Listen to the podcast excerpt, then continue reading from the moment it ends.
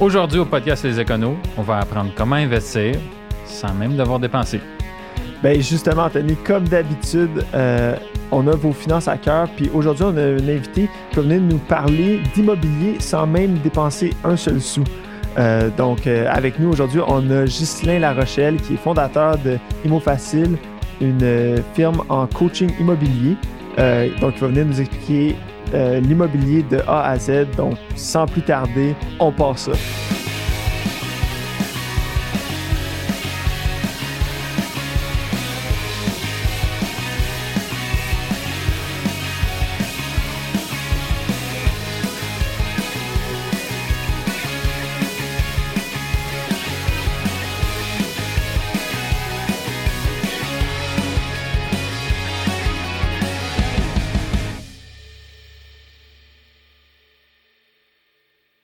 Bon, ben, bienvenue, Ghislain. Donc, euh, comme, comme on l'a mentionné un petit peu en début de podcast, euh, toi, tu es un expert en immobilier. Euh, donc, on, est là pour vraiment apprendre de toi par rapport à tout ce qui est immobilier.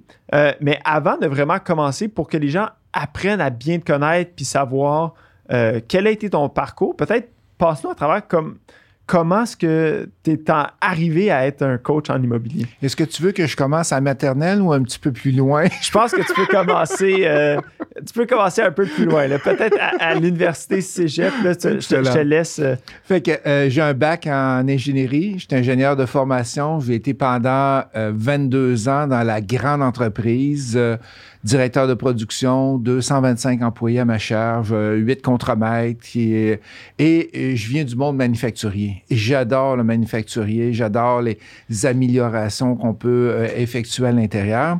Et à un moment donné, je me suis, euh, je me suis tanné de, de, de ce monde-là.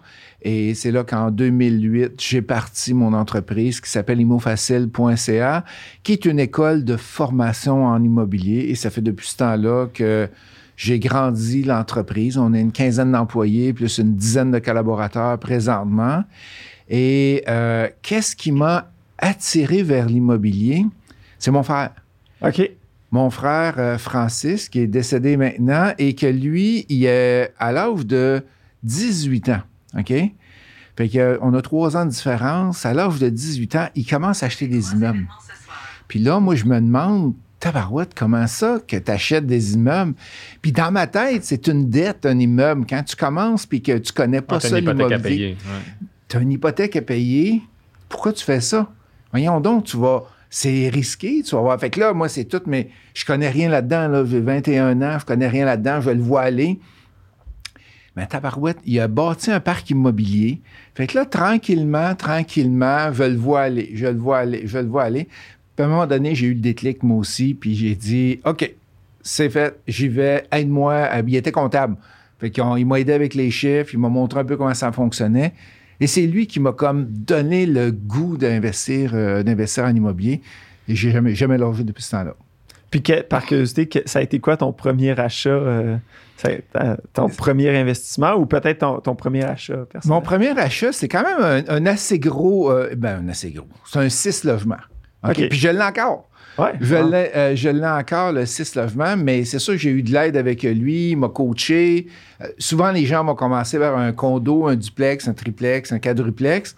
Mais en ayant un coach, ben, tu peux commencer un peu plus élevé. Et je l'ai encore, puis il est super rentable, mon immeuble. Là. Ça fait que fait plusieurs années que je l'ai.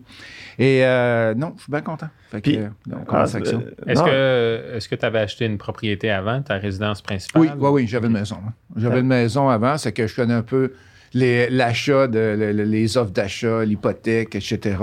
Puis celui-là, euh, euh, ce Ciplex-là, je l'avais acheté avec zéro comptant parce que j'avais utilisé l'équité de ma maison. C'est quoi l'équité? C'est la différence entre la valeur de la maison et l'hypothèque qui reste. Fait que ça, on appelle ça l'équité. Et j'ai pris cette équité-là pour être capable d'acheter mon multilogement avec zéro cash de mes poches. Oui, il y a eu, euh, il y a eu du transfert de la maison, mais j'ai pas vu, je ne l'ai pas vu dans mes poches. OK. Puis, puis tu avais quel âge, par curiosité, quand tu as fait ton premier placement en immobilier? J'avais 30... je me rappelle même plus. 30 quelques années, là, 30, 32, 34. Là. Ça a pris un bout de temps avant que je me décide. Avoir commencé comme lui à 18 ans, là, ouais. je t'aurais un immense parc immobilier maintenant. Mais j'ai commencé un petit peu plus tard. OK. Et au, au- excuse-moi, Christian. au plus haut, combien de, de portes est-ce qu'on peut dire? Ou Mais que- là, présentement, je viens d'acheter un 32 la semaine dernière. Après-midi, j'achète un autre parc à 3 heures après-midi. Fait que euh, vous va être rendu pas loin de 400, pas très, très, très loin de 400 portes. Puis ton frère? Mon frère, ben lui, il, est, il est- il est décédé. Pardon. c'est quand- Il y a pas de problème. il est décédé, fait qu'on a tout vendu son, euh, son parc. Puis euh, j'ai fait, euh, attends un petit peu, c'est 92 ou 93 flips aussi au total. OK. Fait que euh, un- quand je me lance dans quelque chose en immobilier, euh, je me lance à fond, puis ouais. euh, puis j'en Ouais. fais beaucoup. J'ai peut-être euh, 75 000 pieds de, co- de, de commercial aussi, centre d'achat, édifice à bureau. C'est sûr que la dernière année était un petit peu plus tough, là, le commercial avec Ouais. édifice à bureau. Là. Mais euh, fait que ça fait une complétion. Fait que c'est mes trois domaines principaux d'activité. OK, cool. J'allais dire tantôt, je suis content de voir que tu n'as pas commencé si jeune parce que moi qui n'ai pas vraiment investi dans l'immobilier et que j'ai ma maison, mais à part de ça, j'ai pas vraiment d'autres euh, d'investissements en immobilier. Puis c'est ça, des fois, tu, tu sens comme si ah, j'ai-tu manqué le bateau? Il est-tu trop tard pour, pour investir? Ou tu sais, j'ai des amis, j'ai comme Anthony justement qui, qui, qui investit là-dedans. Puis là, tu dis, ah, il est-tu trop tard? Puis là, tu vois les prix qui montent. Puis là, t'es comme, ah, j'ai manqué le bateau, whatever. Fait que je suis content de- d'apprendre que justement, il, il me encore donner une bonne nouvelle, Christophe? Ouais, À l'âge que j'ai là, 57 ans, j'investis encore en immobilier. ouais, exactement. J'achète encore. fait que je suis pas proche de ma retraite. Ouais. Puis, Ouais, puis comment est-ce que tu as passé justement? Mais tu n'as pas passé de un à l'autre parce que je vois que tu investis encore. Là. Fait qu'on a tout à- Fait que le, le but là-dedans, les gens qui débutent, c'est d'y aller graduellement. Fait que tu achètes un Ouais. premier immeuble, un autre immeuble, un autre immeuble, un autre immeuble. Et euh, comme on dit en bon français, tu te fais à main. Ouais. Tu apprends comment ça fonctionne. Parce que commencer avec un parc de 500 portes, 800 portes du premier coup, tu n'as jamais euh, géré un locataire, la banque ne voudra même pas. OK? L'an dernier, j'ai acheté 200 quelques portes et la banque nous demande nos CV. Elle veut, à la SCHL veut avoir nos CV, voir c'est quoi notre expérience avant d'aller nous prêter. Fait que c'est, à moins que tu aies un coach qui embarque avec toi pour débuter avec du gros immeuble, tu commences avec du petit, puis tranquillement, pas vite, t'achètes, tu n'achètes un autre, tu n'achètes un par année, et là, tu vas bâtir un parc immobilier. Fait qu'il n'est pas trop tard, euh, Christophe. bon, des bonnes nouvelles en partant le matin, ça va. Moi, j'ai, moi, j'ai commencé être- avec quatre. Euh, à- euh, je je Euh, vivais t'as à Montréal. quadruplex? Ouais, j'ai acheté un quadruplex. J'ai, regardé tous les listings, puis euh, j'ai runné les chiffres. Puis il y en a un que je trouvais, ah, OK, je me suis dit, ben, c'est l'équivalent de si je payais 1000 pièces par mois de, Ouais. de loyer. Puis les trois autres revenus m'aidaient à payer l'hypothèque, puis toutes les autres dépenses du building. Puis tu étais propriétaire occupant? Ouais. OK, c'est excellent. C'est comme C'est ça. excellent. C'est la, une des belles façons de commencer en immobilier, là. C'est t'achètes un 2, un 3, un 4 ou un 5, puis tu es propriétaire là-dedans, euh, dans l'immeuble. L'avantage qu'il y a, c'est que tu apprends la gestion. Tu as des locataires qui sont au-dessus de toi et tu apprends comment, comment ça fonctionne. Tu fais des petites rénovations. Et aussi, les banques adorent ça. Parce que tu es dans l'immeuble. Ouais, c'est moins de risque pour eux. C'est, moi. Puis surtout, Ouais. tu commences, tu es dans l'immeuble, fait que les banques adorent ça, cette partie-là. Puis comment est-ce que tu as fait la transition? Tu as parti ton entreprise de coaching. Qu'est-ce qui t'a poussé euh, Ben, à aller là-dedans? À un moment donné, euh, gérer des, des employés, j'étais une grande entreprise et euh, j'étais tanné. Moi, je vais appeler ça ma, on va le dire comme ça, ma garderie. C'est que les gens arrivent le matin, ils punchent, puis euh, ils arrivent, la machine arrête, euh, bon, ils arrêtent, ils, ils- fait que et j'étais j'étais plus capable. J'étais plus capable. Il fallait que je change de vie. Il fallait que je m'en aille vers du de plus de positif, Positif. dedans. Les gens gèrent des, des, des, des plein de choses à- à- dans leur maison, dans leur vie personnelle. Puis l'attitude qu'il y avait de, de mes employés, j'étais plus là. Il fallait que je passe à d'autres choses. Puis j'ai décidé de lâcher ça. Mais tu peux pas lâcher un salaire d'un six chiffres puis tomber à zéro du jour au lendemain quand tu as une famille en arrière. Fait que qu'est-ce que j'ai fait? J'ai fait de la formation en usine. Euh, J'étais un spécialiste en amélioration continue, en système de processus, comment on fait pour améliorer les, euh, les usines, comment on fait pour euh, mettre des procédures à l'interne? Fait que je me suis en allé faire de la formation trois, quatre jours semaine au départ quand j'ai lâché ma job. Et après ça, Dans le but de devenir consultant, dans, dans- j'étais consultant. OK. Fait que j'étais carrément consultant dans des usines et j'aidais les gens à améliorer les, euh, le- leur processus, le- leurs usines.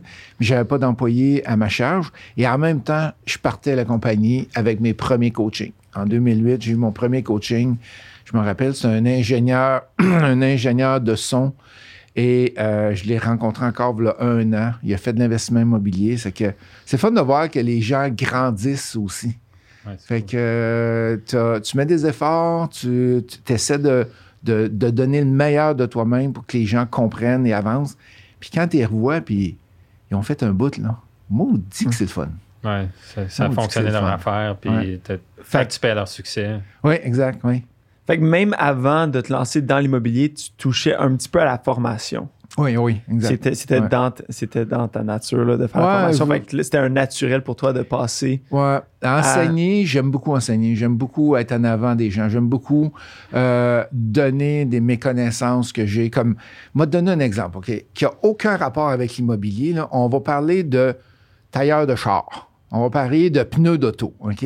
Mes, mes deux filles sont capables de changer leurs pneus d'auto. sont capables de, de- de faire, de, quand il arrive le, le prin- le printemps et l'automne, ils viennent à la maison, ils prennent le compresseur, ils prennent le jack, ils vont changer leurs pneus. Fait que moi, j'aime ça enseigner. Fait Ouais. que j'ai même, j'essaie d'enseigner le plus possible à mes enfants aussi, mais pas juste en immobilier, en plein d'autres choses aussi. C'est tes premiers cobayes. hein? Mes premiers cobayes, oui. Fait que, OK, fait que dans le fond, fait, que- fait que toi, puis là, en ce moment, si tu étais pour dire qu'est-ce qui est euh, ta principale occupation, est-ce que c'est le coaching? Est-ce que c'est euh, t'es investisseur en immobilier d'abord, coach par la suite? Je te dirais c'est moitié-moitié. Fait que ma vie, si je regarde mon temps que je fais par semaine, je n'en passe la moitié dans mes investissements et je passe la moitié dans la formation, dans le coaching aussi. C'est sûr j'ai une, super bonne équipe au bureau. Fait que j'ai moins le day-to-day à m'occuper du, euh, de la business d'Imo Facile. J'ai plus quelqu'un qui s'en- euh, euh, mon équipe au bureau s'en occupe. Mais euh, donner formation, je n'en donne, encore beaucoup. puis J'aime ça en donner. Fait que OK. J'aime ça. Puis comment est-ce que là, tu trouves avoir des employés puis ta propre boîte à gérer? Là, tu, tu parlais de te débarrasser des Ben, employés versus... C'est ça, puis on fait le on fait le choix à un moment donné avec qui qu'on travaille. Ouais. Quand on embauche, quand c'est nous autres qui embauchent, quand on va aller chercher des gens qui sont passionnés, on va aller chercher des gens qui ils veulent avancer, ils veulent faire autre chose. Puis souvent les gens qui travaillent avec moi, ben il y a une petite passion immobilier aussi. Fait que Ouais. C'est j'ai tellement de belle équipe là, c'est incroyable. Est-ce que Ah, la c'est- plupart de tes employés euh, ont des immeubles euh, à revenus? Euh, pas tous les employés. Il y en a que c'est du chalet locatif qu'ils vont avoir. Il y en a qui veulent faire du flip. Ils ont des désirs. Ils connaissent ça. Fait que même s'ils passent pas tout à l'action, ils ont un goût Ouais. vers, il y a un goût vers ça. Fait que c'est sûr, si tu haïs l'immobilier, tu t'en vas pas tra- travailler dans une compagnie en immobilier. Non. Ouais. C'est, tu, tu, tu- tu fais pas ça. Là. Et- que, mais je, je me, je me rappelle plusieurs que j'ai passé en entrevue. Ah, moi, j'ai, sans faire de, de l'investissement comme tel en immobilier, ah, moi, j'ai acheté ma maison, puis euh, je l'ai revendue après deux ans, on a fait tel montant d'argent. Fait que ils font avec leur maison, ils font des rénovations dans leur maison. Fait que c'est pas de l'investissement, ils sont pas tous en investissement pur. Je n'ai plus ça, mais au moins, ils sont capables de. euh, ils, triplent là-dedans. Ils sont capables de tripler là-dedans. Puis, ben, c'est un, bon c'est un bon moment de faire la transition. Justement, qu'est-ce que, qu'est-ce que tu recommandes? Que- quelqu'un qui veut se lancer en immobilier? On prend un cas de figure, quelqu'un qui est en appart, Mhm. qui dit, écoute, je veux, me, je veux me mettre le pied dans le marché. C'est qu'est-ce que tu recommandes au début? Un- Première chose à regarder, est-ce que tu veux être propriétaire occupant ou investisseur? Si tu veux être investisseur, il faut regarder son coût de logement qu'il a présentement. Mettons, Ouais. il paye 800 par mois. Il achète un triplex et les logements sont, on va dire, 1500 par mois. OK? Donc, il est mieux de rester en logement que d'en s'en aller rester dans son, dans son triplex parce que ça lui coûte moins cher de rester en logement que de rester dans le triplex. S'il paye euh, plus cher, on inverse les, les- les choses. Il paye 1500 par exemple, et dans son, dans son immeuble, son loué à 800, là, il est mieux de s'en aller propriétaire, occupant dans l'immeuble. Fait que c'est la première item que, euh, première chose que je conseille aux gens, c'est de commencer propriétaire occupant exactement euh, comme toi t'as fait, Anthony. C'est la bonne chose à, à commencer, à moins que tu commences un petit peu plus vieux, puis là, tu as déjà ta maison. Là, si tu as déjà ta maison, tu ne veux pas t'en aller d'un duplex, mais un triplex. Non, OK? la plupart des gens N'est-ce pas? N'est-ce pas? Ça, serait, ça serait dur de vendre ça. À, À ma ta, femme. con- à ta conjointe, hein, c'est ça. Ouais, que que ça soit c'est- super insonorisé puis que la maison soit ça à coche. mais- Ouais. ça serait un petit peu plus dur. Fait que dans ce temps-là, qu'est-ce qu'on fait? On commence avec euh, des petits investissements pour euh, être capable de décoller. Puis est-ce que, justement, peut-être d'acheter la maison, est-ce que c'est peut-être un bon point de départ de dire, écoute, je me lance dans l'immobilier, donc tout ce qui vient avec l'offre d'achat, euh, la transaction, l'entretien, les sans avoir de locataire. C'est-tu, est-ce que c'est, un- c'est une bonne stratégie d'y aller avec ça? Ou est-ce que si tu es quelqu'un que dans, ton but, c'est vraiment de t'en aller dans l'immobilier, le, le, où qu'il y de l'argent à faire, c'est dans les, les plex, le multilogement? C'est une excellente question. OK? C'est une très bonne question. Puis je vais te dire pourquoi. Parce que quand tu te lances avec ta maison, quand tu te lances puis tu achètes ta maison, puis tu l'achètes au maximum que tu es, capable d'aller, d'aller chercher, OK? Fait que tu es au maximum, tu as des revenus, là, puis tu n'es pas capable d'aller acheter rien d'autre. Qu'est-ce qui va arriver? C'est quand tu vas euh, vouloir acheter un duplex, un triplex, c'est ton ratio d'endettement qui va nuire. Parce que les duplex, triplex, quadruplex, euh, ça va direct sur le ratio d'endettement. Fait que si ta maison est trop chère, ben là, tu te nuis. Fait que pour répondre à ta question, si tu achètes trop cher, tu vas te nuire. Mais si tu es capable, puis tu commences dans la vie, là, si tu es capable d'être propriétaire occupant, là, ça, c'est la meilleure, la, meilleure, la meilleure chose à faire. Tu te fais la main sur euh, le- les types d'immeubles. Fait que, mettons que tu as ta maison, Anthony, OK? Euh, Pas Anthony, euh, Christophe. Tu as ta maison et euh, ta femme, elle veut rien savoir de déménager en appartement avec d'autres personnes. là. Ouais. Qu'est-ce qu'on fait? Qu'est-ce Ben, qu'on fait? Hein? Là, faut, faut, faut que tu gardes ta maison. Fait que Tu t'as pas le choix. Ouais, fait que si tu veux garder ta femme, faut que tu gardes la maison. OK? Ouais. Faut que tu trouves un bon building au final. Ouais. Non? Faut que tu Exactement. magasines. Exactement. puis- Fait que là, qu'est-ce que tu vas faire? Tu vas aller chercher un immeuble qui va être à revenu à 100 et essaie tout le temps d'aller vers du 5-6 si tu es capable, parce que là, il y a moins d'impact sur ton ratio d'endettement à partir de 5-6 logements et plus. C'est moins. Il y a, il y a pas d'impact sur ton ratio d'endettement. Ouais. C'est moins, c'est moins un logement, c'est plus un investissement. Exactement. C'est comme une entreprise. Un 6 Ouais. logements et plus, c'est comme si tu achetais une entreprise. Ouais. Fait que là, les banques le prennent moins ton ratio d'endettement en compte. Ouais, je comprends. Je comprends. C'est moins. C'est plus facile quasiment d'aller beaucoup chercher un, un 1.5 qu'un. Ben, euh, je vais te donner un exemple, OK? Fait que je, connais quand même beaucoup l'immobilier. L'an dernier, j'ai acheté 37, 6 logements. OK? OK. 37 immeubles, 6 logements. Et j'aurais pas pu m'acheter 3 duplex. Ouais, je comprends. OK? Fait que vous voyez la nuance? 37 fois 6, il n'y a aucun problème, je suis capable de l'acheter, mais acheter 3 duplex, je suis pas capable. Parce qu'un 6 logements, c'est une entreprise que tu achètes. Un duplex, ça rentre directement sur mon ratio d'endettement. Mhm. Et en plus de ma maison, mon chalet, euh, je suis pas capable de l'acheter. Mais au final, c'est surtout pour les banques. C'est la façon que les banques prêtent l'argent pour ça. C'est eux, ils catégorisent d'une certaine différente Ouais. façon. Puis j'imagine c'est moins de risque pour eux. Il y a six revenus. Exactement. Fait que tu perds un loyer, tu perds 16% de tes Ça. revenus. Tu perds un loyer d'un duplex, tu perds 50% de tes revenus. Fait que qu'est-ce qu'ils disent? Ils disent les duplex, les triplex, c'est les, les investissements quand tu n'es pas propriétaire occupant qui sont les plus risqués au monde. Tu perds un loyer, là. Mhm. Tu perds la moitié de tes revenus. C'est sûr que tu ne fais pas tes frais à la fin du mois. Là. Non.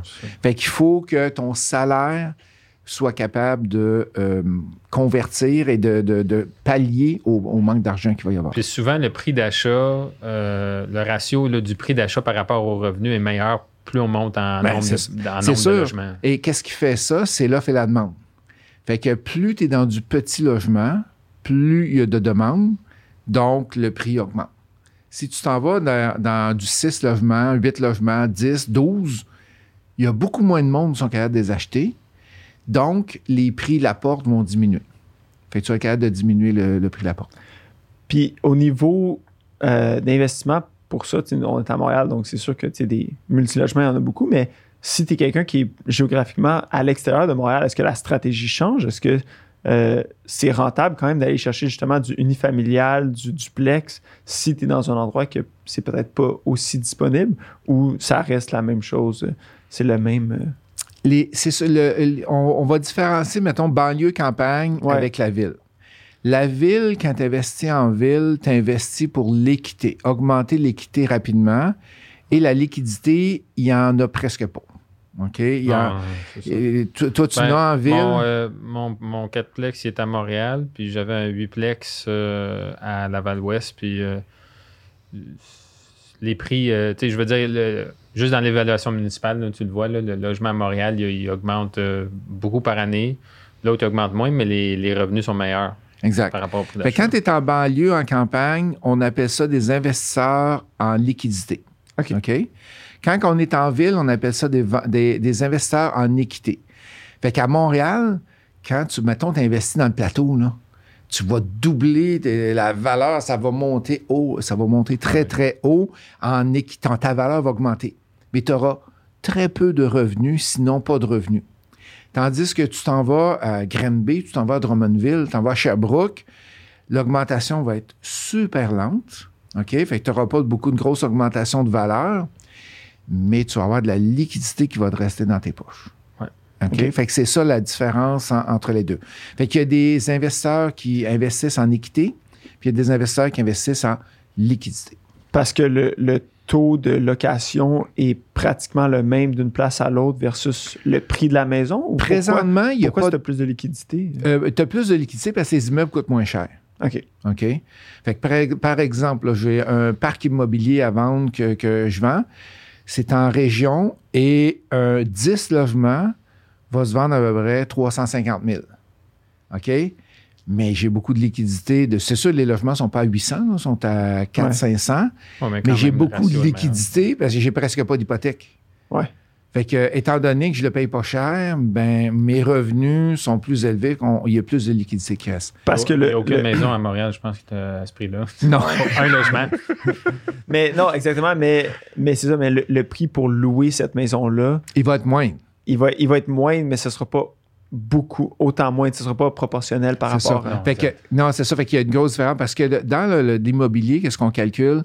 C'est tout le temps les revenus bruts, Ouais. les revenus de loyer, moins les dépenses, moins l'hypothèque. Et l'hypothèque prend une grosse partie des revenus, va donner ton profit. Et le profit doit être environ entre 50 à 75 dollars par mois par logement.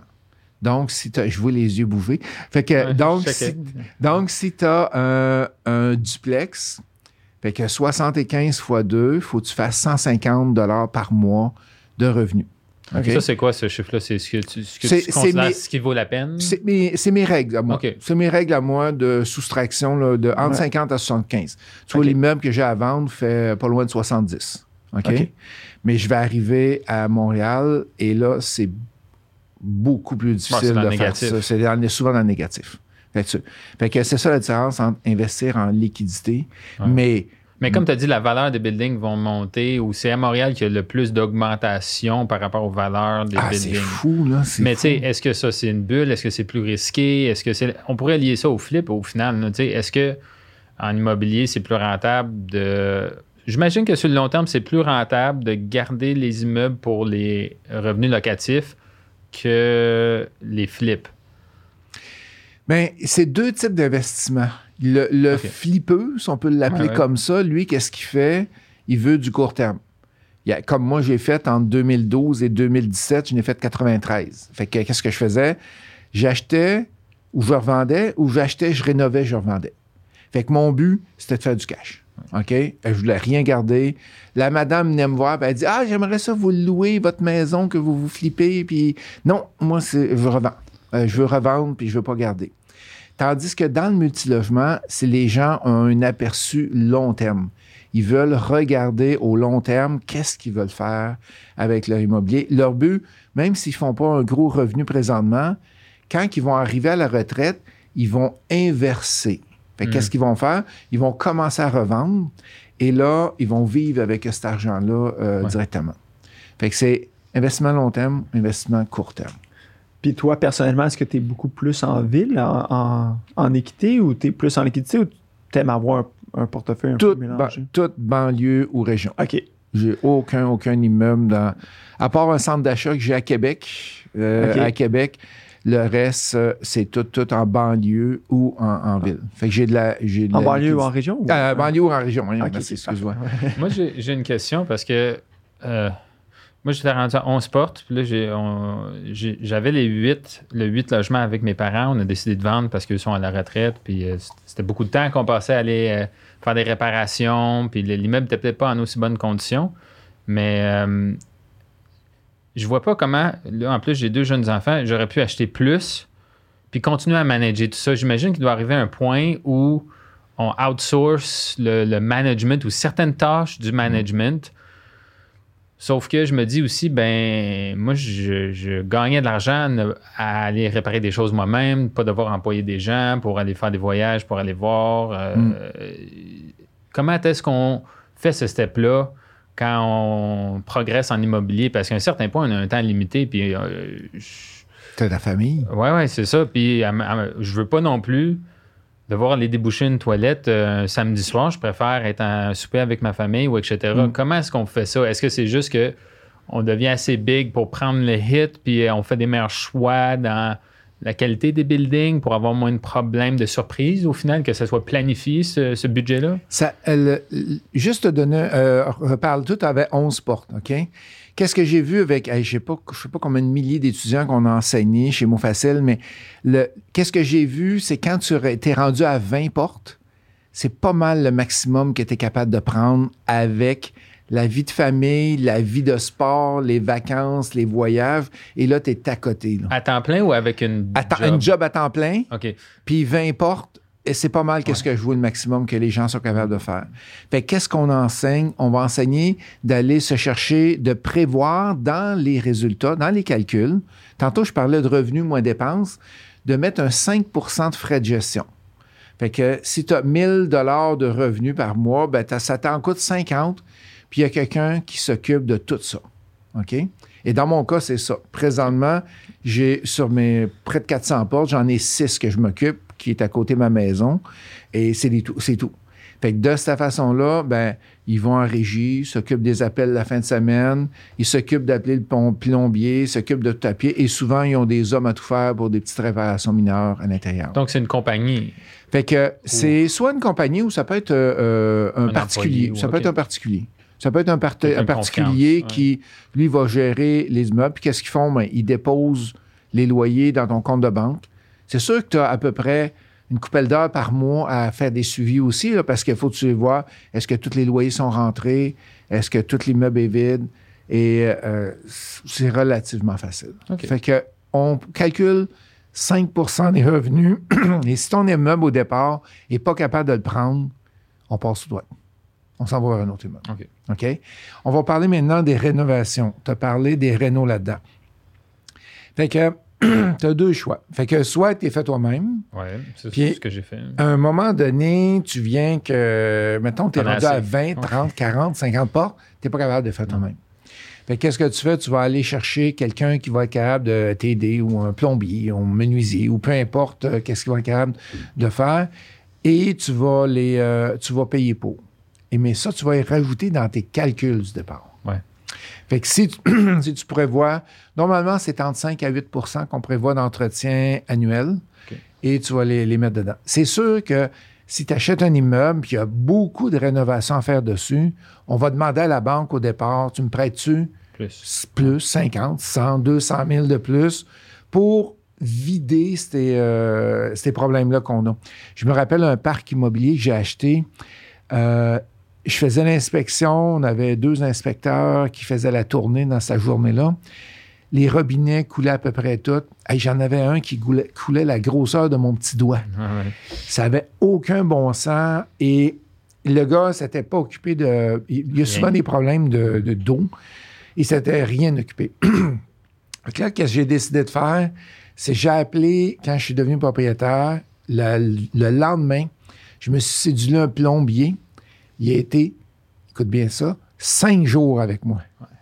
Il a tout rénové au complet et on n'a pas eu un appel de plomberie en deux ans et demi. Ouais, fait que tu te fais de la prévention. Au final, tu te dire fais-moi toute la plomberie, comme ça, tu es sûr que tu n'as pas de problème avec ça. C'était les robinets, c'était les lavabos, ça coulait, les tuyaux. Fait que il y a un doute, est-ce que dans un Mhm. an, ça va Mhm. couler? S'il me répondait oui, je disais change. Ouais, ouais. Ça a coûté 5-6 000 pièces de plombier avec tout ce qu'il aurait Ouais, réparé. un appel, il te charge minimum euh, 3-4 heures des fois. euh, J'ai tellement sauvé, là. Tu peux pas savoir Plus des dégâts d'eau. Les dégâts d'eau aussi, Mhm. là, j'avais plus de dégâts d'eau deux ans et demi avant d'avoir un appel de plomb. De probablement que ça te coûte moins cher d'assurance par la suite aussi, de dire euh, toi, tu es refait à neuf. Là, Euh, Pas dans mon cas. Non? Ça va être plus les, euh, les réservoirs eau chaude. Si, tu as, si tes réservoirs eau chaude ont des bonnes dates dessus, en bas de 10 ans, Mhm. là, ça va fonctionner. Ça va être correct. Puis pour tout ce qui est financement, comment est-ce que ça fonctionne? Parce que j'imagine que euh, tu parlais justement que quand tu as des plus gros logements, euh, c'est plus facile, c'est plus comme aller acheter une entreprise qu'aller acheter Exact. un logement. Euh, comment est-ce que ça fonctionne justement quand tu arrives à, à investir à plus de 20 portes? Comment est-ce que est-ce que tu vas avec la banque comme C'est le- les banques, comme, comme d'habitude. Fait que, mettons, tu es à 20 portes, tu vas avoir euh, 75% de mise de fonds, euh, de- de- d'hypothèque, 25 de mise de fonds avec le conventionnel. Si tu es avec la SCHL, c'est 15% de mise de fonds que tu vas mettre et la SCHL va euh, aller avec la banque à 85% OK. On va aller chercher un 10 de plus. Fait que tu vas aller chercher un 10% de plus, mais tu as une, une prime SCHL à payer Ouais. jusqu'à 4 ou 4,5 là, que tu vas aller payer dessus. Mais parfois, ça vaut à peine de la payer parce que tu diminues ton taux d'intérêt. ouais. Fait que, Ouais. euh, au lieu d'avoir un taux d'intérêt à 3, ben, il est à 2. Fait que tes paiements sont moindres à cause que tu as moins d'hyp- d'hypothèque, même si tu as payé la prime. OK. Et Pour les, justement, en parlant de taux d'intérêt, est-ce que les taux d'intérêt sont différents pour les gens qui sont dans ce business-là, euh, l'immobilier, par rapport à ce que ce qu'on pourrait Ouais. considérer le, le taux résidentiel? Qu'est-ce qui arrive, c'est que ça va par tranche de. Comment on appelle ça? D'investissement, de- d'hypothèque que tu vas aller chercher. OK. Fait que tu vas avoir une hypothèque de 10 millions. Mhm. Ouais, Je- le- le- tu vas avoir un différent. meilleur taux d'int- un meilleur taux d'intérêt que une petite hypothèque de 100 000. Fait que ça va tout le temps avec, euh, avec des tranches. Fait que c'est pour ça que quand tu achètes un parc, tu as un gros avantage parce qu'en plus, tu as moins d'intérêt, donc il te reste plus de liquidité à, à la fin. Fait que c'est- fait que c'est comme ça qu'il Ouais. faut le calculer. là. Fait que ça va par tranche. Je ne connais pas toutes les tranches euh, d'hypothèque, mais je sais que pour avoir eu une hypothèque en haut de 10 millions il y a quel- quelques temps, on a eu un très bon taux d'intérêt.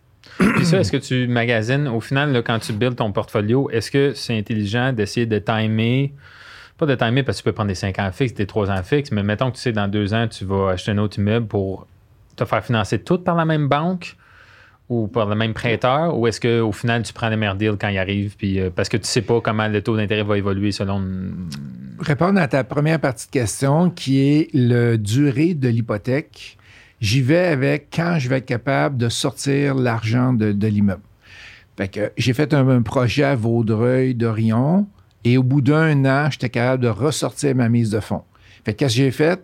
J'ai fait un an de seulement un an d'hypothèque.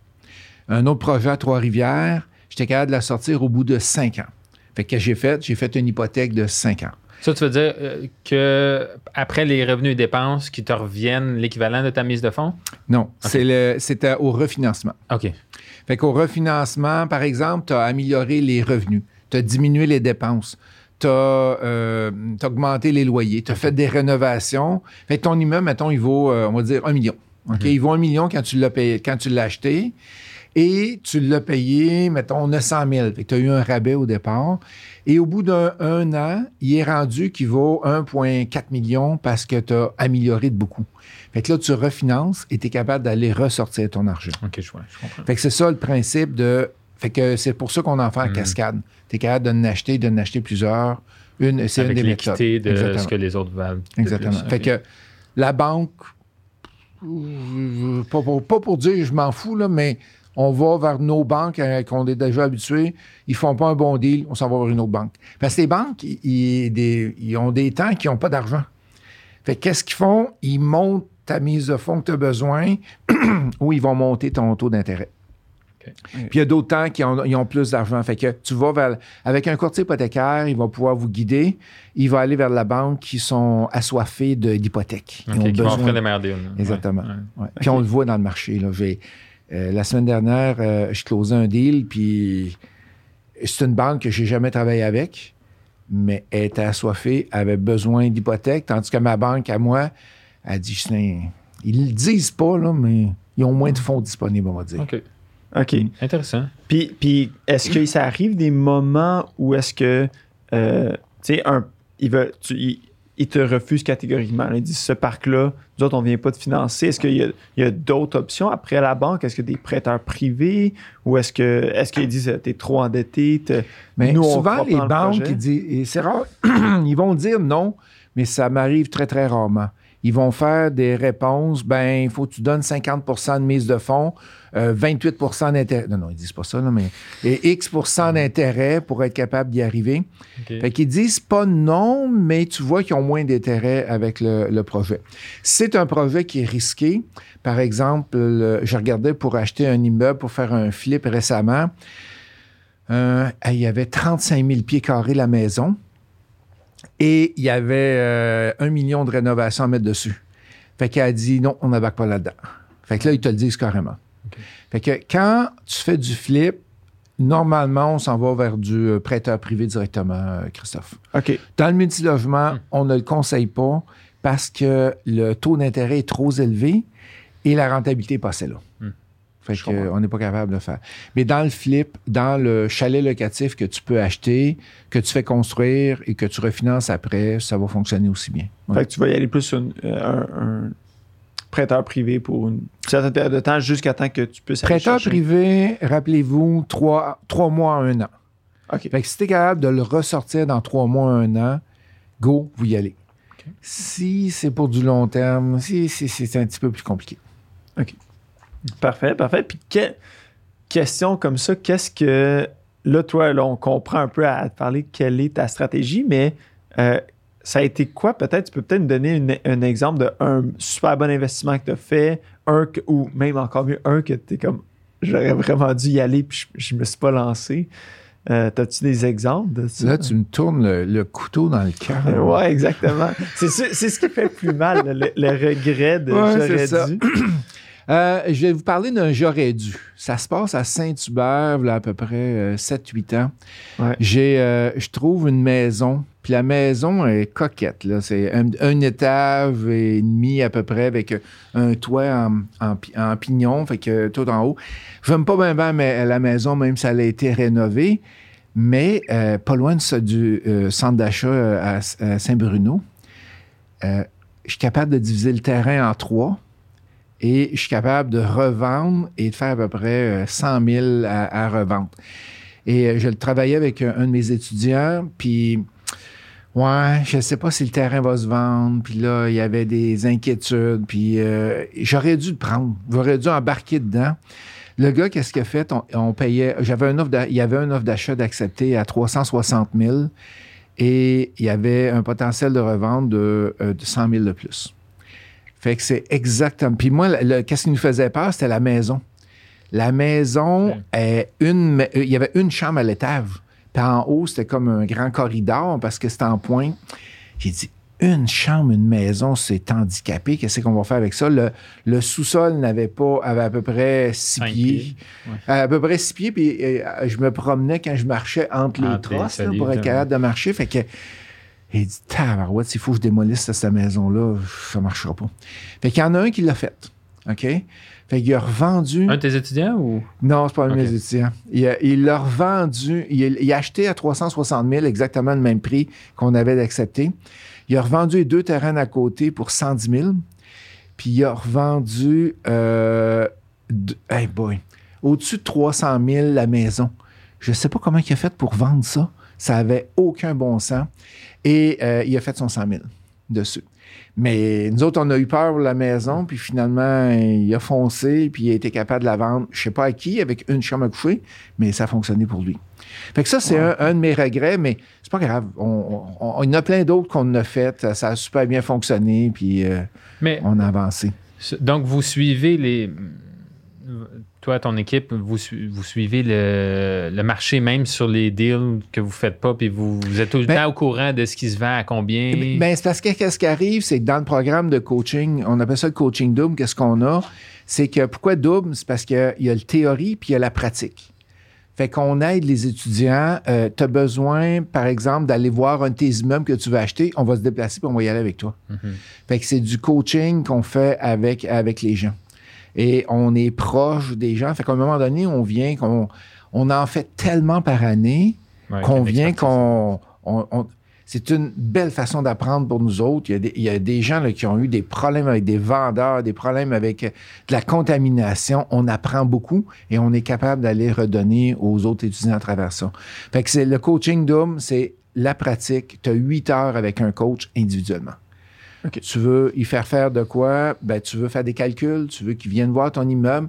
On se déplace, puis on va aller voir vos immeubles. C'est sûr que si c'est à Val d'Or, on va le faire en virtuel, mais pas loin Non, de mais je Montréal. ce que. C'est un cas appliqué. Ouais, c'est un cas appliqué. Fait que dans ce cas-là, ça n'était un que appliqué directement. Oui. Puis est-ce que ça arrive assez souvent, comme tu dis, que tu vas y aller en partenariat avec eux ou, euh, tu sais, justement, le- les tiens, comme écoute, j'ai un super projet, peut-être que, tu sais, puis là, tu dis, OK, j'embarque ou. Ça fait, Non, je te euh, laisse, ça fait hein. 15, fois, 15 projets présentement que je fais avec, euh, avec des étudiants. Parce qu'eux, ils manquent d'équité pour que le projet réussisse. C'est ou- souvent manque d'expertise. OK. Le projet est trop gros ou c'est moi qui trouve le projet, puis eux autres, ils veulent apprendre avec moi. Ça fait Ah, qu'ils embarquent, ils embarquent avec moi. Fait que, fait que là, tu vois, j'en- je n'en fais un par année à peu près. Fait que mon principe, c'est minimum un par année. Et ça, qu'est-ce que ça fait? Ça aide les étudiants à voir bon, comment qu'on gère avec des investisseurs. On a, à chaque mois, on a les procès verbaux, on a les états financiers, les bilans, les états des résultats, les, les, les, euh, taux d'inoccupation, quelle amélioration qu'on fait dans l'immeuble. Fait qu'ils nous voient aller et euh, ils sont capables après ça de, de, de recopier qu'est-ce qu'on fait ou ils réinvestissent avec nous autres dans d'autres projets. Très cool.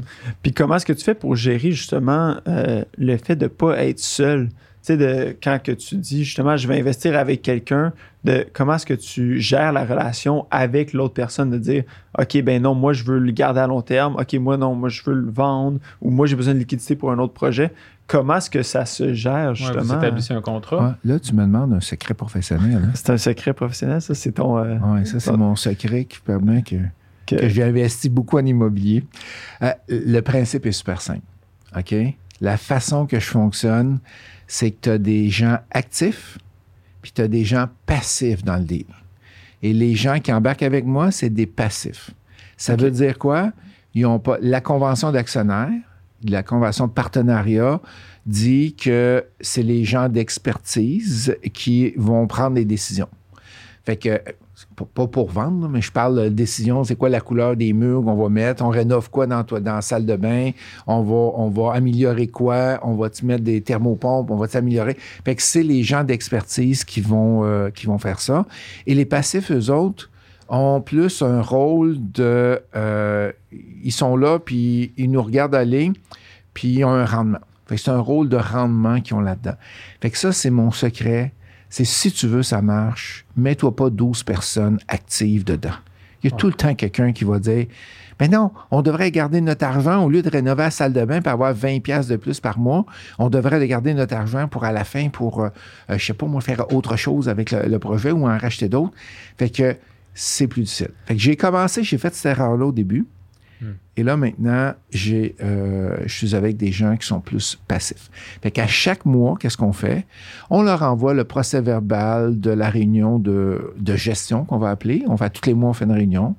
Il y a la photocopie du compte de banque qui leur a donné l'état des résultats et le bilan.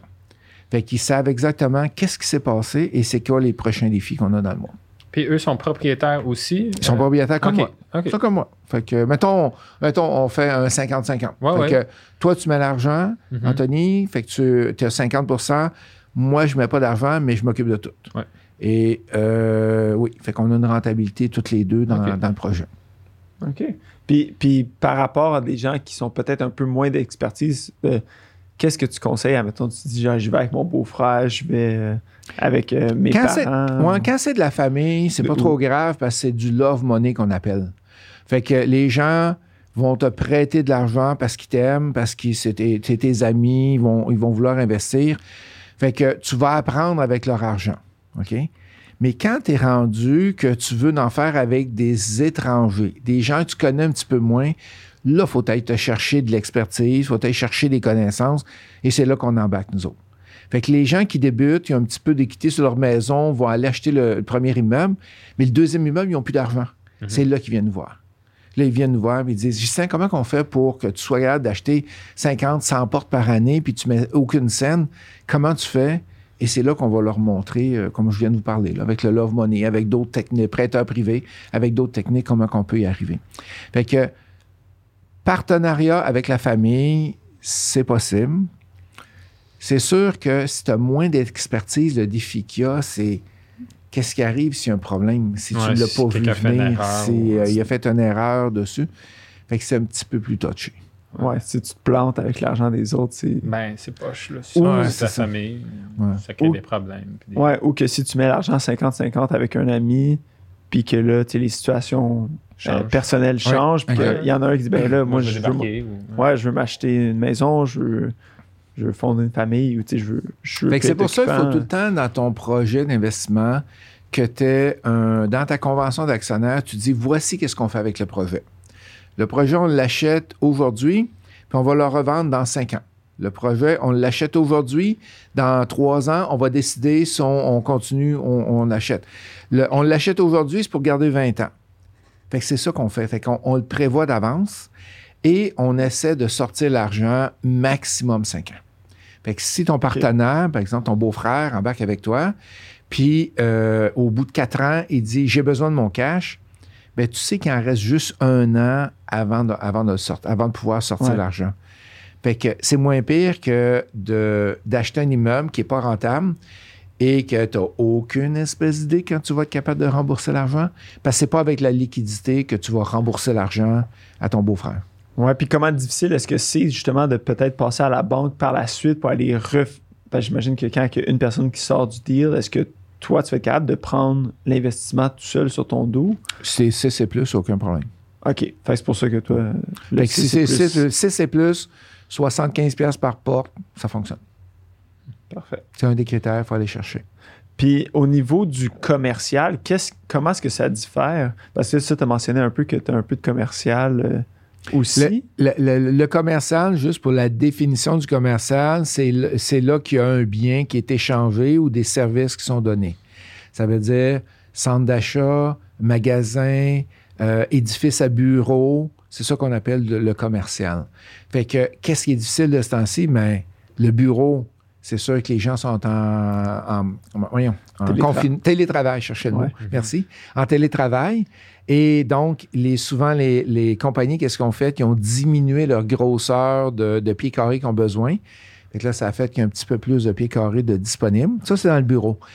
Dans le, le magasin, on a, oui, il y a un 30 des, euh, des, euh, des revenus, des, des ventes qui se font en ligne, mais il y a encore beaucoup de gens qui se rendent en magasin.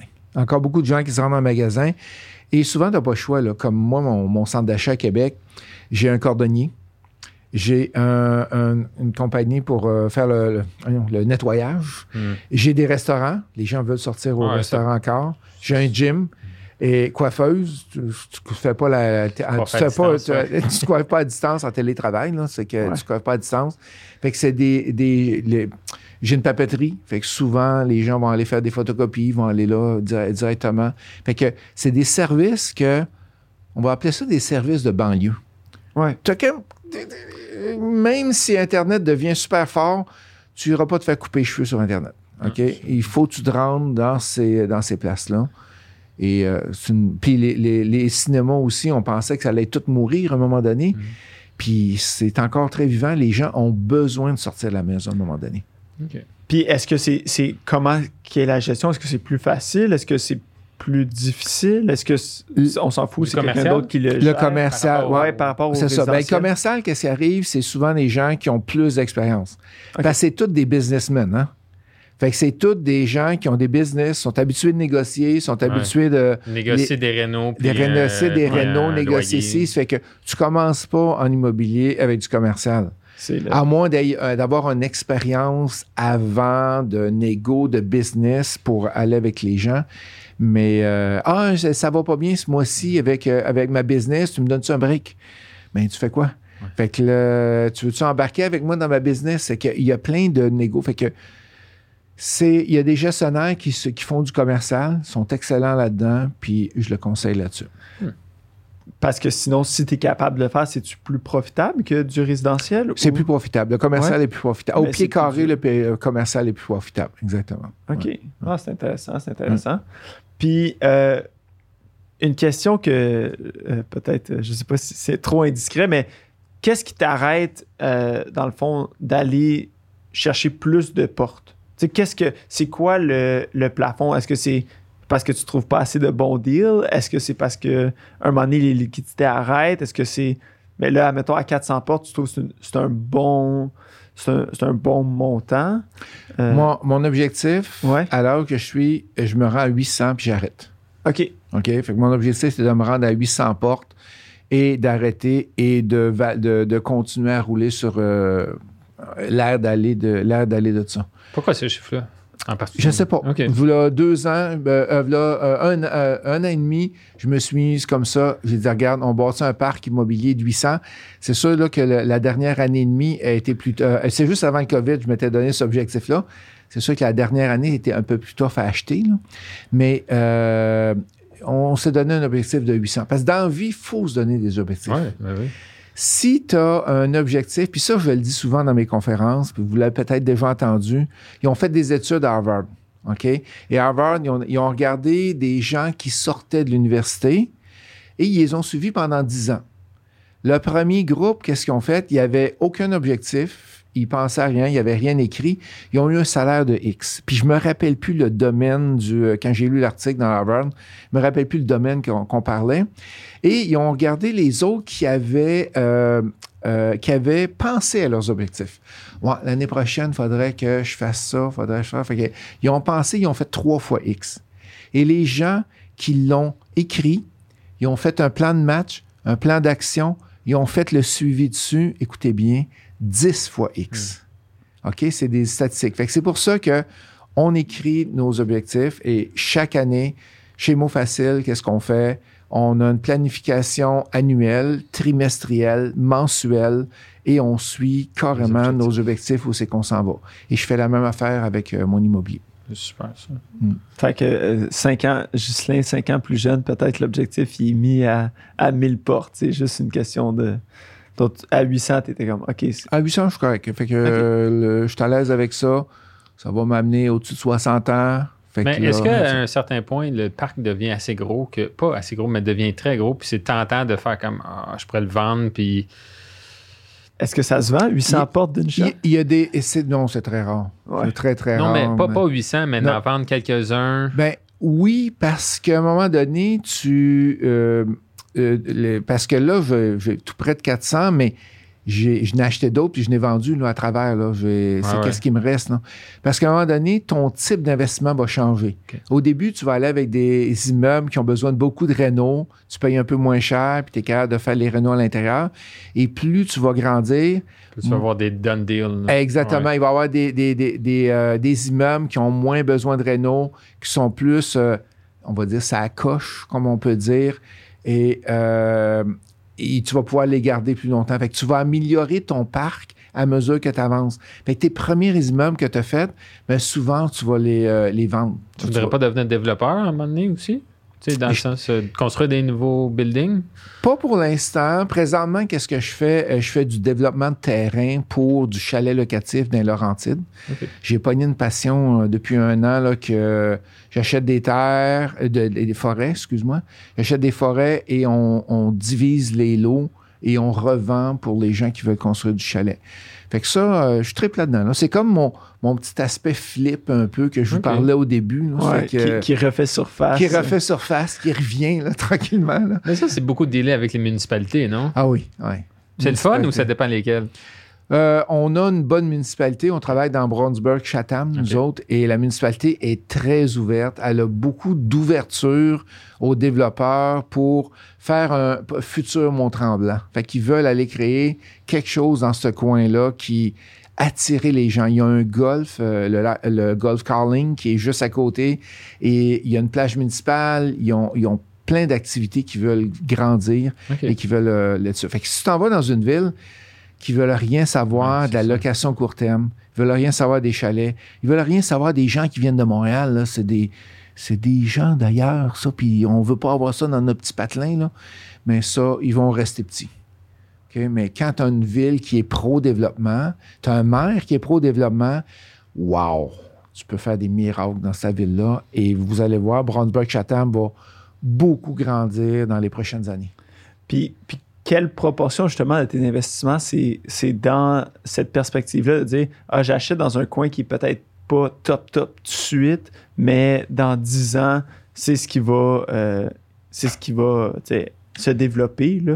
Qu'est-ce qui va être la aussi, c'est star? important, non? Je- en tout cas, mais. C'est-tu euh, plus immeuble, centré sur l'immeuble en tant que tel, ou est-ce que toi, tu regardes plus dans. Tu, tu vas avoir des spots de dire, admettons, justement, j'ai- j'investis là situé. dans Brownsburg, Chatham, euh, ou tu sais, ou de, admettons, je, je sais que t'es pas à Montréal, mais admettons, ce quartier-là, c'est pas super en ce moment, mais check ça dans Ça le sent bien. Oui, ben c'est ça. Fait qu'il faut être capable d'avoir une vision à court, moyen, long terme de qu'est-ce qui va, qu'est-ce qui va s'en venir, voir que- qu'est-ce qu'il y en est. Tu vois, le dernier immeuble que j'ai acheté, c'est un 32 logements et il est d'un champ. Il est carrément d'un champ. Là. Il n'y a rien tout autour. Là. C'est, il- tu vois, tu Dans passes- ville? Il est à Lévis. OK. Fait que tu passes à Lévis, tu passes sur le bord de l'autoroute. Ah, il y a un 32, là, quatre étages. Qu'est-ce qu'il fait là en plein milieu du champ? Ben, il va se Ouais. développer ce coin-là. OK. Fait que, euh, fait qu'on essaie d'aller vers- parce que euh, 32 neuf en pleine ville, euh, il y a des difficultés de parking, il y a d'autres choses qui, qui arrivent. Puis souvent, ah ben, en pleine ville, euh, mettons en ville de Lévis, souvent dans un petit peu plus en banlieue, mais là, la ville va ouvrir, va se développer, puis euh, ça devrait aller bien. OK, cool. C'est super intéressant. Écoute-moi, tu me donnes le goût. Oh, Euh, yes! yes! C'était Ouais. mon objectif au début, je te l'avais pas dit. Hein? Il va falloir que tu t'inscrives à ces cours, par Ouais, contre. c'est ça. exactement. je, vais- je vais contacter Gislain pour aller euh, faire ma formation sur Parce qu'on a des cours sur tout. Là. On part à, à 200 200 dollars en montant. Puis euh, c'est une journée, c'est trois heures, c'est deux Ouais. jours. C'est sur n'importe quoi qu'on a des cours. Ben non, c'est puis c'est quelque chose qui m'a qui m'intéresse tout le temps. Comme je t'ai dit, j'ai baigné là-dedans un peu indirectement. Euh, mais je me suis jamais lancé par peur de justement manquer de temps. Tu sais, de dire, écoute, j'ai pas- j'ai- j'ai j'ai d'autres projets qui passent avant, euh, mais c'est sûr que ça m'intéresse. Tu sais, après ça, c'est de dire, OK, mais là, j'ai-tu la liquidité? Est-ce que je me lance là-dedans? Fait que, sinon, c'est. c'est- Fait que, mettons qu'on parle de l'objection de manquer de temps. OK? Puis ça, il Ouais. y en a beaucoup de Ouais, gens ouais, qui sont en 100%. ligne aujourd'hui, qui nous écoutent, puis qui disent Ah, j'ai pas de temps, j'ai la famille, j'ai tout ça. Ben, qu'est-ce que je te parlais tantôt, Anthony? L'importance d'avoir une bonne équipe. Mhm. Si tu as une bonne équipe et ton équipe, tu es capable d'aller euh, d'aller te faire aider et tu n'as pas trop de gestion à faire, ça va bien, ça va bien aller et tu es capable de faire ta gestion quand même. Mais pour, un pour ton premier building, tu, peux- tu peux faire ça? Si tu achètes un, un duplex ou un triplex, oublie ça. Ouais, ça. Les, les gestionnaires ne voudront pas gérer un duplex, mais si tu es en haut de 6, oui, ça se fait. OK. OK? Ouais. Mais tu peux te faire la main aussi sur ton premier, mais euh, tu peux le donner en gestion aussi. Fait que dans les étudiants, je vois les deux. Il y en a qui vont le gérer, puis il y en a qui le donnent directement. Puis eux autres, qu'est-ce qu'ils font? C'est qu'au lieu d'aller faire des améliorations dans l'immeuble, ils laissent le gestionnaire le faire, puis ils s'en vont d'acheter d'autres, d'acheter d'autres, d'acheter Ok. d'autres. Fait que le manque de temps, on est capable de trouver là-dessus. Ouais. Mais si tu me dis que tu as deux heures par semaine, je vais te dire, oublie l'immobilier. Ouais, OK. exactement. C'est un. faut que une- un minimum de 5 heures pour partir. OK? Fait qu'il faut que tu trouves un 5 heures, une heure le matin, une heure le soir, un samedi matin, pour être capable de faire des recherches, des analyses. Ouais, ça, c'est la grosse portion de la job, non? C'est de trouver un bon immeuble avec des chiffres qui marchent pour Exact. ce y a disponible en ce moment. C'est ça. Puis, euh, euh, lié à ça, là, je voulais poser une question par rapport aux courtiers immobiliers. Est-ce que pour les multiplex, on passe par des courtiers? Est-ce que, est que toi, dans ton équipe, j'imagine que tu as quelqu'un qui est à l'affût puis qui, est spécialisé dans faire des transactions puis faire des offres d'achat? Puis... Plus on avance dans les grosseurs d'immeubles, souvent plus il y a de- courtiers immo- immobiliers impliqués. OK? Parce que les transactions sont plus compliquées. Ça prend, au lieu de prendre un mois, ça prend six mois. Ma dernière transaction a pris dix mois. Fait que c'est beaucoup plus, euh, c'est plus compliqué dans ce sens-là. Est-ce que pour les gens qui débutent présentement, est-ce qu'on devrait prendre un courtier immobilier? Ma réponse est en deux mots. Pourquoi pas? Parce que ça coûte rien. Quand tu achètes avec un courtier immobilier et si tu manques un peu d'expérience, ben lui va pouvoir te guider, va pouvoir t'aider avec les comment tu rédiges l'offre d'achat, il va pouvoir te euh, aussi s'il y a des émotions qui embarquent dedans. Si tu as besoin d'un, je sais pas, un test de sol, ben il y a son équipe. Un inspecteur, il y a son équipe. Fait que c'est beaucoup plus rassurant. Puis il n'y a aucun frais pour l'acheteur qui veut, euh, qui, va, euh, qui acheter. Fait que je travaille beaucoup avec les courtiers immobiliers. Puis à l'inverse, quand tu vends, est-ce que tu- j'imagine que tu fais aussi affaire avec des courtiers immobiliers? Ou? Les, les- moi, je suis une bébite différente des autres, OK? Et je vais t'expliquer pourquoi. J'ai quand même un bon réseau Facebook. J'ai 40 000 personnes sur mon réseau Facebook. Et mon blog que j'ai, j'ai 110 000 personnes dessus. Tout le monde va acheter tes immeubles. Fait que, fait que quand j'ai un immeuble à vendre, en premier, je l'offre sur mon réseau Ah oui. Ouais. et ça se vend tout de suite. là. Fait que ça se vend tout de suite parce Mais- que le, Les gens ont confiance. ben, les gens ont confiance, puis j'irai pas, je veux pas perdre mon nom, hein. Oui. Fait que j'irai pas vendre une dompe et euh, sans dire les problèmes qu'il y a dessus et dessus. Mais de toute façon, je n'ai pas de dompe, là, mais j'ai l'immeuble Ouais. que je vais vendre, euh, je vais avoir une déclaration du vendeur incroyable. Mm. Tous les, problèmes que j'ai eu dessus, je vais le déclarer pour être sûr qu'ils reviennent pour moi. Fait que moi, je suis pas la, la bonne, Ouais. la bonne référence. OK. C'est bon, c'est bon. Non, c'est bon à Non, savoir. non, mais Puis- ce puis que- Ça dépend de ton, ton expertise aussi, j'imagine. Après 300 transactions, peut-être que Ouais, là, ben, tu as moins besoin. Ouais, là, ou... C'est ça. Fait que là, ton réseau augmente aussi à travers. Puis je me rappellerai tout le temps, j'ai un étudiant, un- une étudiante qui avait mis son. euh, ah, je me rappelle plus c'est quoi l'immeuble. Mais ça, on, on, mettons, on dit un condo. Ouais, OK. Elle l'avait mis en, en vente par elle-même et elle reçoit une offre d'achat, puis elle me montre l'offre d'achat. Le- la personne qui avait rempli l'offre d'achat, elle, c'était tout croche. Elle avait, puis elle avait, avait pris l'offre d'achat sur, du- sur Internet, là, du proprio. C'était tout croche. Elle avait même pas signé l'offre d'achat, pas mis de date, elle avait pas mis son adresse dedans. C'est juste pas rempli. ouais. Elle, elle savait pas comment faire. Fait qu'elle savait pas comment faire. Fait que quand il arrive des courtiers, au moins, tout ça, c'est bien fait et c'est plus, euh, c'est plus facile. OK. Ah, Ouais. c'est super intéressant. Mhm. Moi, je, comme je te dis, je, je- je suis partant. Là. Tu, me donnes le- vraiment le goût de. Le, goût d'embarquer. Parfait. Ouais. Fait pas que sûr- là, je suis pas sûr que j'ai 5 heures, mais je vais trouver. Il faut que tu trouves. Il faut, que tu. Là, euh, là tantôt, tu avais une objection de temps et il y a une objection qu'on a oublié de parler, Ouais, qui était l'argent. le, financement. OK? Si tu me permets, Ouais, oui, vas-y. ça prends quelques intéressant minutes. parce que j'imagine, toi, tu as des stratégies pour pas trop débourser d'argent au final. exact. Moi, moi Ouais. c'est pas mal tout le temps aux alentours de zéro. OK? Euh, Fait Let's go. on y va? Ouais. Vous êtes prêts? Ben oui. Euh, oui. OK. T'en as un petit peu. Petite gorgée d'eau, tout le monde. Ça, ça Première. met un peu de suspense. Ouais, exact. Première méthode. OK? Une des premières méthodes, c'est d'aller chercher l'équité que tu as déjà sur ta maison. Fait que ta Ouais. maison vaut 300 000, tu as une hypothèque de 150 000, ben tu as 360, ça fait 240, tu as à peu près 90 000 d'équité de, de disponible dessus. Fait que ça, c'est la première méthode. Et tu as deux façons d'aller la chercher. Soit qu'est-ce qu'on appelle une collatérale. Tu mets une garantie sur la maison, tu sors à rien de, la- de ta maison et la banque va financer à 100% ton immeuble que tu achètes. Ou tu prends l'argent puis tu la sors, carrément. Fait qu'il faut que tu ailles voir ta banque. Fait que tu vas voir la Ouais. banque ou la caisse avec qui tu travailles et tu lui demandes de- d'aller sortir l'équité sur l'immeuble. OK?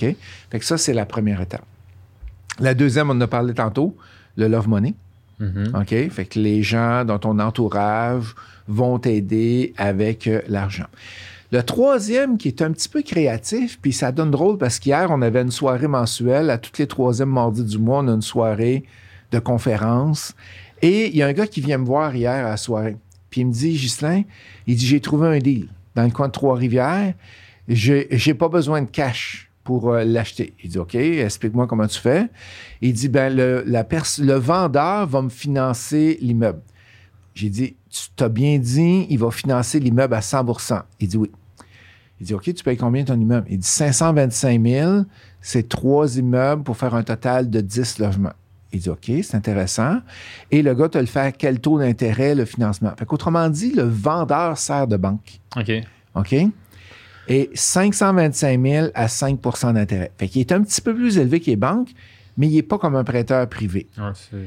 Et il te demande 0 Il dit non, il me demande 0 mais il dit il faut que je paye l'inspection, l'hypothèque, pas taxe de mutation. Il dit OK, c'est des peanuts, ça. Mais l'hypothèque, c'est l'argent Ben, que pas tu verses à l'hypothèque, lui, euh, le- le- le- Euh, Excuse-moi, pas l'hypothèque, euh, l'inspection, taxe de mutation. Notaire, c'est ça que je cherchais. Ouais. Notaire. Là, il cherchait, il il y avait le, le notaire à payer. Fait que lui, dans le fond, le vendeur, ce building était payé, puis il voulait juste avoir Exactement. une rentrée mensuelle. Mais Il ça, faut que tu trouves quelqu'un qui veut faire ça. Exact. Mais il faut que tu le demandes. Ouais, Fait ouais. que la façon de le faire, c'est que tu le demandes. Puis moi, quand j'ai vendu des immeubles, j'ai fait ça souvent. Ouais. fait ça souvent, il laissait une balance de vente qui, de, il appelle ça une balance de vente ou une balance de prix de vente dans l'immeuble pour que les gens soient capables d'acheter plus tard. Puis est-ce que le changement de propriété, est-ce que le, la nouvelle personne devient propriétaire ou est-ce que l'ancien propriétaire reste propriétaire jusqu'à temps qu'il y ait un certain pourcentage Non. de. Comment ça fonctionne, c'est que tu passes chez le notaire, fait que tu achètes l'immeuble. OK. Fait qu'Anthony, tu deviens propriétaire de l'immeuble, mais le, le vendeur a un droit sur l'immeuble si tu ne payes pas. C'est qu'il appelle ça une hypothèque. Fait qu'on va enregistrer une hypothèque sur l'immeuble et si tu ne payes pas, lui va pouvoir reprendre l'immeuble. Mais si tu payes, il n'y a rien. Fait que tu gères tout, tu fais tout. Fait que c'est sûr que le vendeur à 100% il y a un risque. C'est un vendeur qu'on appelle motivé, un VM, un vendeur Ouais. motivé. Ouais, ouais. OK? Mais il y en a, il y en a dans le marché, il faut juste les trouver. Puis ça, c'est-tu sur 5 ans, sur 20 ans? C'est-tu après Euh, lui- 5 ans, tu as un opt-out que tu peux repayer la dette? Lui, il l'a fait euh, sur 5 ans, 5% puis au bout de 5 ans, il faut qu'il le rembourse. Mais lui, il va améliorer les immeubles, il va augmenter les, les valeurs, la valeur de l'immeuble, puis il va être capable d'aller se refinancer au bout de 5 ans euh, sur- à une banque. Mais la beauté qu'il a faite, le gars, c'est qu'il a dit entre 0 et 5 ans. OK. Fait que n'importe quand, il peut rembourser. Fait qu'au bout de deux ans, il a, son, son immeuble a pris assez de valeur, il rembourse, puis là, il tombe avec un- un taux d'intérêt plus bas. Super, Et le quatrième dernier, si vous ne le saviez pas, vous êtes capable de prendre des REER des autres. OK, toi, tu as des amis autour de toi? Ouais, ouais, j'ai un ou deux peut-être. Un double, ouais, OK. Ah, Ça, tu, leur, gentil. tu leur demanderas s'ils ont des, euh, tu leur demanderas s'ils ont des REER. OK? OK. Fait qu'on est capable de prendre les REER des autres pour être capable de se servir de ça comme mise de fonds. OK? OK. Moi, je savais qu'on pouvait le faire. euh, Tu sais, tu peux rapper. Tu peux C'est un rap, ça s'appelle. Mais ça, c'est une d'autres techniques qu'on enseigne euh, chez Mofacel. Fait que OK. tu es capable de prendre les REER. Ouais. Par exemple, Christophe, tu as un ami à côté de toi, là, Anthony. Là. Anthony. Puis Anthony il est super riche. Puis lui, il a plein de REER. là. Et depuis qu'il travaille au début des, des débuts d'année, là, il a empilé au moins 100 000 de REER. OK. Fait que là, qu'est-ce que tu fais? Tu demandes, Anthony, tu euh, veux-tu avoir un rendement sécuritaire avec un immeuble? Ouais. Fait que là, Anthony dit oui, OK. Vous entendez, c'est un chiffre, là, 5, 8, 10% d'intérêt. Ouais. Et qu'est-ce, que c'est, qu'est-ce qui est fait? C'est que l'argent des REER, Anthony, va servir comme mise de fonds. OK? OK. Donc, à l'intérieur, tu ne sors pas les REER. À l'intérieur des REER, c'est un genre de Placement. dans l'immobilier. Merci, c'était ça le terme que je cherchais. OK. Fait que c'est un placement dans l'immobilier. Puis est-ce que tu peux faire, tu peux faire ça avec tes propres REER aussi, non, tu j'imagine? ne peux pas faire ça avec tes propres REER. Ah, Et- juste avec les REER de quelqu'un d'autre. Ouais, fait que les, les trois mots importants, REER des autres. OK. OK? REER des autres. Ah, ça peut pas être de ta conjointe. Il faut que ça soit quelqu'un hors de ton de ta famille euh, de, de- ou ta business proche. Puis que Intéressant parce que eux, ça leur fait un rendement. Hey, c'est débile, là. Eux, ça leur fait un rendement garanti, puis toi, tu peux acheter un immeuble avec Exactement. J'ai un étudiant l'an dernier, il a acheté, tiens-toi bien, ça. OK. 34 immeubles comme ça, avec des REER des Lui, il y en avait des amis. Ouais, ben, à un moment donné, ou quand un tu- ami très riche? Ouais, non, à un moment donné, quand tu commences à faire l'investissement immobilier puis ça va bien, ça se parle, ça se parle, ça se parle. Ouais. Puis lui, les gens viennent le voir, puis dit- gravité. là. Ouais. les gens viennent le voir puis il dit Hey, si tu as besoin d'un autre investisseur, là, puis c'est des bons rendements là, qu'il qu'il y a, si tu as besoin d'un autre investisseur, euh, je lève la main, je suis disponible.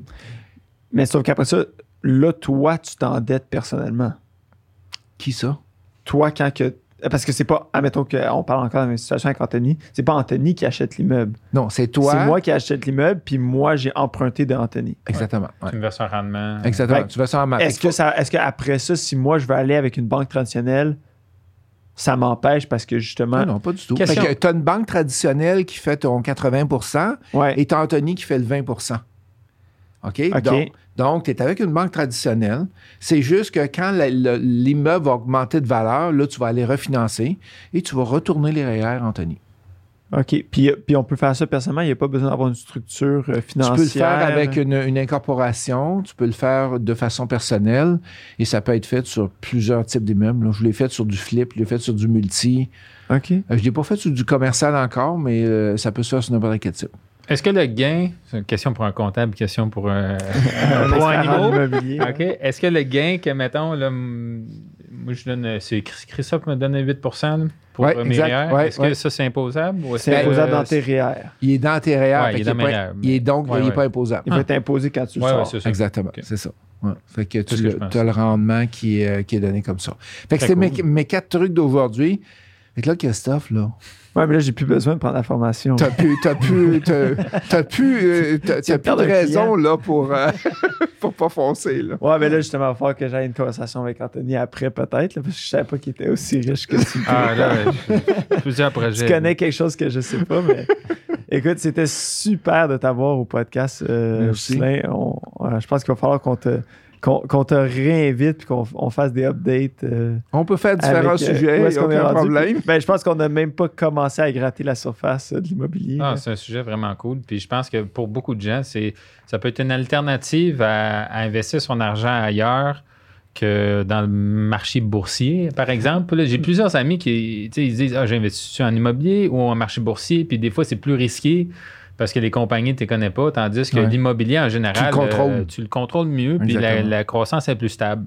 Puis c'est, puis c'est un domaine, je pense que. C'est plus relatable pour les gens. Ben, euh, tout le monde veut, veut pas, va se lancer dans le marché de l'immobilier. là. S'il achète une maison. une maison, t'es dans le marché de l'immobilier. là. Exactement. Ouais. Donc, tu es un peu tout le temps sur le bord. puis- Puis, Pense-y là, un peu. Là. Il y a des gens qui sont à la retraite. La seule argent qu'ils ont réussi à accumuler dans leur c'est vie, leur maison. c'est leur maison. Ouais. Ouais. Fait que, puis il y a des gens qui ont peur d'investir en immobilier, puis ils regardent ça, puis ils disent, ben oui, c'est vrai, tabarouette. Ça a été ma, mon investissement le plus sécuritaire que j'ai eu. Mhm. Ça a été ma maison. J'ai ramassé 400, 500 000 d'équité que, que maintenant j'ai disponible. Et souvent, parce qu'avec le train-train quotidien, les dépenses et tout, tu n'es pas capable de mettre de l'argent de côté. Puis l'immobilier te force à mettre de l'argent de côté. Ouais. Ouais. Parce que tu as une hypothèque à payer, puis si tu ne payes pas, ben, ils te reprennent ta maison. Fait que ça, c'est un- une économie forcée, puis c'est super bon pour beaucoup de gens aussi. Ah ben écoute, c'était super, puis euh, je te remercie. Puis si les gens veulent euh, entrer en contact avec toi, tu parlais d'une page Facebook, euh, Imo Facile doit avoir un site web. Exactement. Ça fait que j'ai un site web imofacile.ca. Tu peux rentrer, euh, aller directement sur la, page, euh, la page web. Tu vas avoir nos contacts 514-418-1030 et on fait plusieurs événements. Vous n'êtes pas obligé d'investir beaucoup pour apprendre. J'ai euh, des événements, comme je disais tantôt, à tous les troisièmes mardis du mois à 19h. C'est soit sur le web ou en personne à Boucherville. Et vous avez accès à des conférences incroyables euh, qui, vous ont donné. Euh, vous avez des fins de semaine, on appelle ça des bootcamps. En deux jours, tu apprends beaucoup, beaucoup. C'est tout comme un peu de résumé de toutes, toutes, les, les matières qu'on a, mais en speed, euh, donné super rapidement pour que le lundi matin, ben, au moins, tu sois, tu sois capable de partir et, et d'y aller. Et bien sûr, ben, on a le coaching double qui est pour les gens qui veulent, qui sont sérieux, qui veulent aller plus loin. Et euh, ça fait, c'est notre, euh, comment on appelle ça, notre phare, c'est notre, Ouais, euh, votre, votre leader dans le votre fond, leader, c'est coaching double directement. Ouais. OK, cool. Puis pour les gens qui sont pas aussi facilement convaincus que moi, euh, écoute, en faisant un peu de recherche, tu des heures et des heures de matériel euh, sur Internet. Là, si vous tapez. euh, Il m'a- Je- on a euh, facile, juste sur YouTube, je pense, j'approche le J'ai- 370 vidéos. là, ouais, j'ai pas là. passé au travers. Il y en a beaucoup, beaucoup. Fait j'aime pour ça beaucoup de donner de, l'info- Mais- euh, l'information. Ouais, tu réponds aux questions à toutes les semaines euh, Ouais. des gens. Donc, je pense que si jamais tu es un peu curieux et tu n'es pas convaincu encore, je pense que c'est une, c'est une bonne façon de commencer. Mais Exact. Ouais. Ouais. Et les gens qui savent pas trop qu'est-ce qu'ils doivent, qu'est-ce qu'ils devraient faire, où s'en aller, on offre un 30 minutes gratuit de consultation au bureau. Fait que vous appelez au bureau Wow. et il y a quelqu'un qui va pouvoir vous guider. Un peu comme on a fait live ensemble. là. Ouais. Ça n'a pas paru, là, mais c'est ça que je faisais. là. C'est une consultation C'est gratuite que Tu j'ai nous faite faisais avec un toi. pitch. Tu étais en train d'essayer de m'avoir. Ben, écoute, c'est- c'est c'est super. Puis encore, merci euh, pour ton temps. Merci au plaisir. Merci Christopher beaucoup. Anthony, merci beaucoup. Mm-hmm.